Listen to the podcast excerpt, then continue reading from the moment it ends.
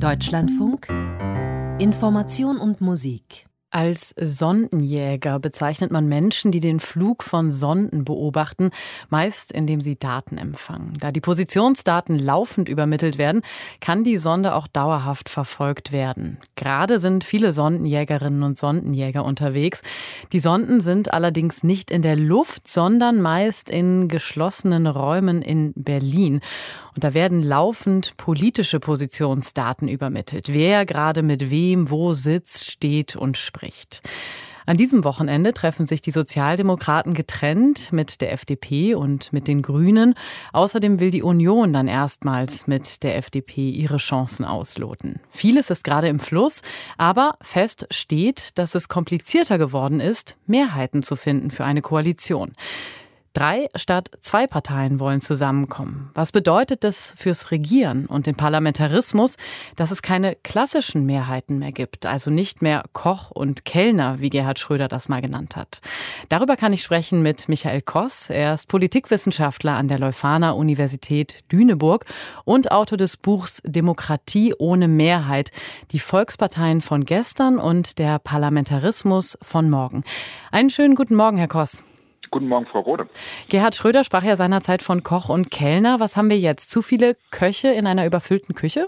Hm, ich denke, das mit den Köchen, äh, ja, dem, dem stimme ich zu. Das lässt sich kaum vermeiden in einer Situation, wo Parteien eben sich angenähert haben, was ihre Sitzstärke angeht. Ich mache mir ein bisschen Sorgen darum, dass es vielleicht zu viele Küchen gibt, ja, äh, weil eben jetzt auch noch zwei, drei Parteien-Koalitionen möglicherweise parallel nebeneinander verhandelt werden sollen. Und ja, die eine Komplexität, die kann man nun mal sich nicht ersparen. Das Wahlergebnis ist so, wie es ist. Aber die andere, die dies wäre, wenn es so käme, ein bisschen hausgemacht. Und das sehe ich problematisch. Warum genau?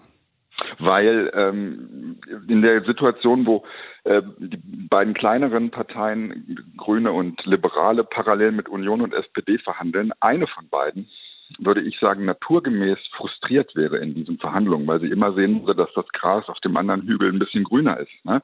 Dass man also jetzt als FDP mit der Union äh, natürlich eine etwas ähm, ja, äh, straffere Haushaltspolitik machen kann, dass man als Grüne aber wiederum mit der SPD ein bisschen mehr Geld für äh, Klimaschutz in die Hand nehmen kann. Und äh, ja, das würde ich dann, um es mit Angela Merkel zu sagen, für nicht so zielführend halten. Mhm. Was bedeutet das denn, diese Kräfteunterschiede? Ähm, also wenn wir uns das jetzt anschauen, haben Sie das Gefühl, dass die kleineren zu Recht eine größere Rolle spielen in diesen Sondierungen, Vorsondierungen? Ja, grundsätzlich äh, aus zwei Gründen habe ich damit wirklich kein Problem, so würde ich es mal formulieren. Ich würde auch, äh, ich bin da nicht äh, wahnsinnig festgelegt, aber einerseits sind ihre Wahlergebnisse von Grünen und von FDP äh, höher als in den allermeisten Zeiten der bundesrepublikanischen Geschichte. Also warum sollten sie auch keine wichtigere Rolle spielen? Und andererseits sind ja die Wahlergebnisse der beiden großen, das muss man ja fast in Anführungsstrichen äh, sagen, Parteien auch äh, zusammengeschmolzen können diesen ähm, Anspruch Volkspartei, der eigentlich eher eine Last ist als, als irgendwie ein Emblem, das man sich so anheftet, gar nicht mehr aufrechterhalten. Und da muss man sich dann mehr, äh, um mal so eine Floskel, die da immer verwendet wird, äh, zu nehmen, auf Augenhöhe treffen. Ja, ich halte das für richtig. Wenn es keine so großen Kräfteunterschiede mehr gibt bei den Parteien, kommt es dann eigentlich mehr auf die einzelnen Personen an, die eine Partei möglicherweise auch größer erscheinen lassen können? Mhm. Ist eine, ganz interessante Frage und äh, aus sozialwissenschaftlicher Perspektive zeichnen sich die interessanten Fragen leider immer dadurch aus, dass man keine so richtige Antwort darauf geben kann, weil es eben auch ein Stück weit offen ist. Ich denke jetzt natürlich, weil es alles runterkocht auf einzelne Personen. Aber wenn diese Personen, Lindner, Habeck, äh, ähm, äh, ja, Laschet, da machen wir jetzt hier ein kleines Fragezeichen dran, aber Scholz, wenn diese Personen es nicht schaffen, sich in ihrem eigenen Laden, in ihrer Partei rückzuversichern, ähm, dann glaube ich, ähm, werden das anstrengende Koalitionsjahre. Dann hat man, wenn, wenn Sie so wollen, von Anfang an schon den, den Selbstzerstörungsmodus, in den die Union ja möglicherweise gerade so ein bisschen abgleitet, eingebaut. Und das werden die eigentlich alle verhindern wollen. Und da müsste man dann sein Ego wiederum im, im Griff haben. Und das ist jetzt natürlich ja die Quadratur des Kreises, vor der die, äh, die da jetzt sondieren, stehen. Was bedeutet das denn für das Regieren, wenn diese klassischen Mehrheiten so nicht mehr existieren? Wir leben ja in einer Konsensdemokratie. Kommen wir dann an so einen Punkt von Konsens am Limit? Hm. Ja, ist interessant. Ich habe äh, gerade noch mal geschaut. Ja, der Bundesrat, der ist ja, der schwebt ja über allem, was eine Regierung tut, zumindest da, wo es ich würde jetzt fast sagen, interessant wird, ne, wo Finanzgesetze äh, äh, gemacht werden sollen. Und im Bundesrat hätten sowohl Union als auch äh, SPD äh, eine Sperrminorität. Also, das heißt, so, und das, Sie sprechen das völlig zu Recht an. Das mögliche Problem hinter dem Problem ist, dass egal wer jetzt äh, zu nicht zum Zug kommt, Union oder SPD in so einem Drei-Parteien-Bündnis, im Bundesrat dann sowieso wieder doch gefragt werden muss. Andererseits kennen wir das schon. Äh, es wird gerne so ein bisschen unter den Tisch fallen lassen, aber die Grünen regieren seit 2009 mit, ne, weil die im Bundesrat unabdinglich sind für eine Mehrheit. Man braucht im Bundesrat Mehrheiten. Ich finde das persönlich nicht wahnsinnig klug.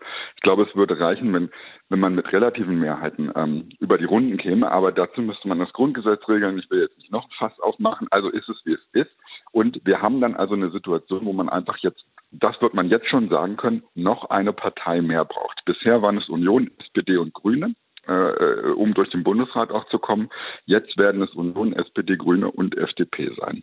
Ja, und ob das am Limit ist, oder letztlich auch mit ähm, auszudividieren sein wird, das glaube ich hängt ganz stark ab von, von dem Paket, das jetzt vorsondiert und dann irgendwann hoffentlich geschnürt wird. Nun kann es aber sein, dass die Dreierkonstellation nicht gelingt und dann auch weder SPD und Union Lust auf eine weitere große Koalition, wie es ja mal hieß, äh, haben. Mhm. Ähm, wie ist es denn mit der Möglichkeit einer Minderheitenkoalition? Sie werben dafür oder machen zumindest auf die Möglichkeit aufmerksam. Die hat aber einen sehr schlechten Ruf in Deutschland. Absolut. Also ich will auch sagen, dass ich das nicht für ein Ideal an sich halte, sondern einfach für eine für eine aber wirklich gute, sagen wir mal so Rückfall-Notfall-Option, wenn das wirklich scheitert. Wobei ich sagen muss, ich, ich bin eigentlich optimistisch in dem Hinblick, aber da sind wir letzten Endes alle Kaffeesatzleser, deswegen gehen wir einfach mal davon aus, wie Sie sagen, wenn das scheitert. Ähm, ja, Neuwahlen würden, glaube ich, wieder ein sehr ähnliches Ergebnis produzieren. Also da haben ja manchmal Politiker eine Neigung, das halte ich auch für schwierig. Und da muss man ja nur irgendwas machen. Ja, und in Deutschland hätten wir die Möglichkeit, einen Bundeskanzler auch im dritten Wahlgang mit einer relativen Mehrheit zu wählen wird dem Bundespräsidenten signalisiert, dass ähm, dieser Kanzler durchaus Unterstützung hätte bei da, wo es drauf ankommt, bei den gesetzgeberischen Mehrheiten, dann wäre, stünde dem nichts entgegen. Und das ist jetzt schon das Problem mit Minderheitsregierungen. Dieser Name ist eigentlich schon falsch. Regiert ja keine Minderheit sondern ähm, immer in dem Moment, da wird die, äh, sagen wir so, die Mehrheitsfindung findet, wenn Sie so wollen, im politischen Prozess eine Station später statt, nämlich eben nicht da, wo Regierungen gebildet werden, sondern da, wo gesetzgeberische Mehrheiten gebildet werden. Und die gibt es, die muss es geben. Und die könnte man sich dann eben selektiv suchen. Ja? Und man muss nicht jeden für alles in die Verantwortung nehmen. Das hat den Vorteil, dass niemand äh, umfallen muss so sehr. Das ist ja das große Stigma, vor dem alle so eine Panik haben momentan. Und aber auch noch den, aus meiner Perspektive, ich gucke mir das jetzt aus Demokratieperspektive an, welche Partei da zum Zuge kommt, da bin ich, äh, ist mir herzlich egal, möchte ich fast sagen. Aber aus der Perspektive ließe sich eben auch nicht von den Rändern des Parteiensystems reinrufen. Da hätte wieder jemand seine Wähler, die Arbeiterklasse, das Volk oder ich weiß nicht wen verraten. Und das würde mir große Bauchschmerzen machen. Das alles gäbe es bei einer Minderheitsregierung nicht. Ähm, aber ich weiß, äh, dass das in Deutschland historisch schlecht beleumundet ist, aus falschen Gründen. Übrigens kann ich ausführen, wenn Sie wollen, kann ich auch lassen. Ich will nur sagen, das stimmt nicht. Aber nichtsdestotrotz, wenn sich etwas einmal erstmal festgesetzt hat im kollektiven Gedächtnis, dann äh, ist es nachrangig, ob es stimmt oder nicht stimmt. Darum müsste man entgegenwirken und deswegen spreche ich das an, damit man eben nicht blank dasteht, wenn es wirklich mal drauf ankommt. Soweit der Politikwissenschaftler Michael Koss. Ich danke Ihnen sehr für diese Ausführungen. Danke Ihnen, Frau Rode.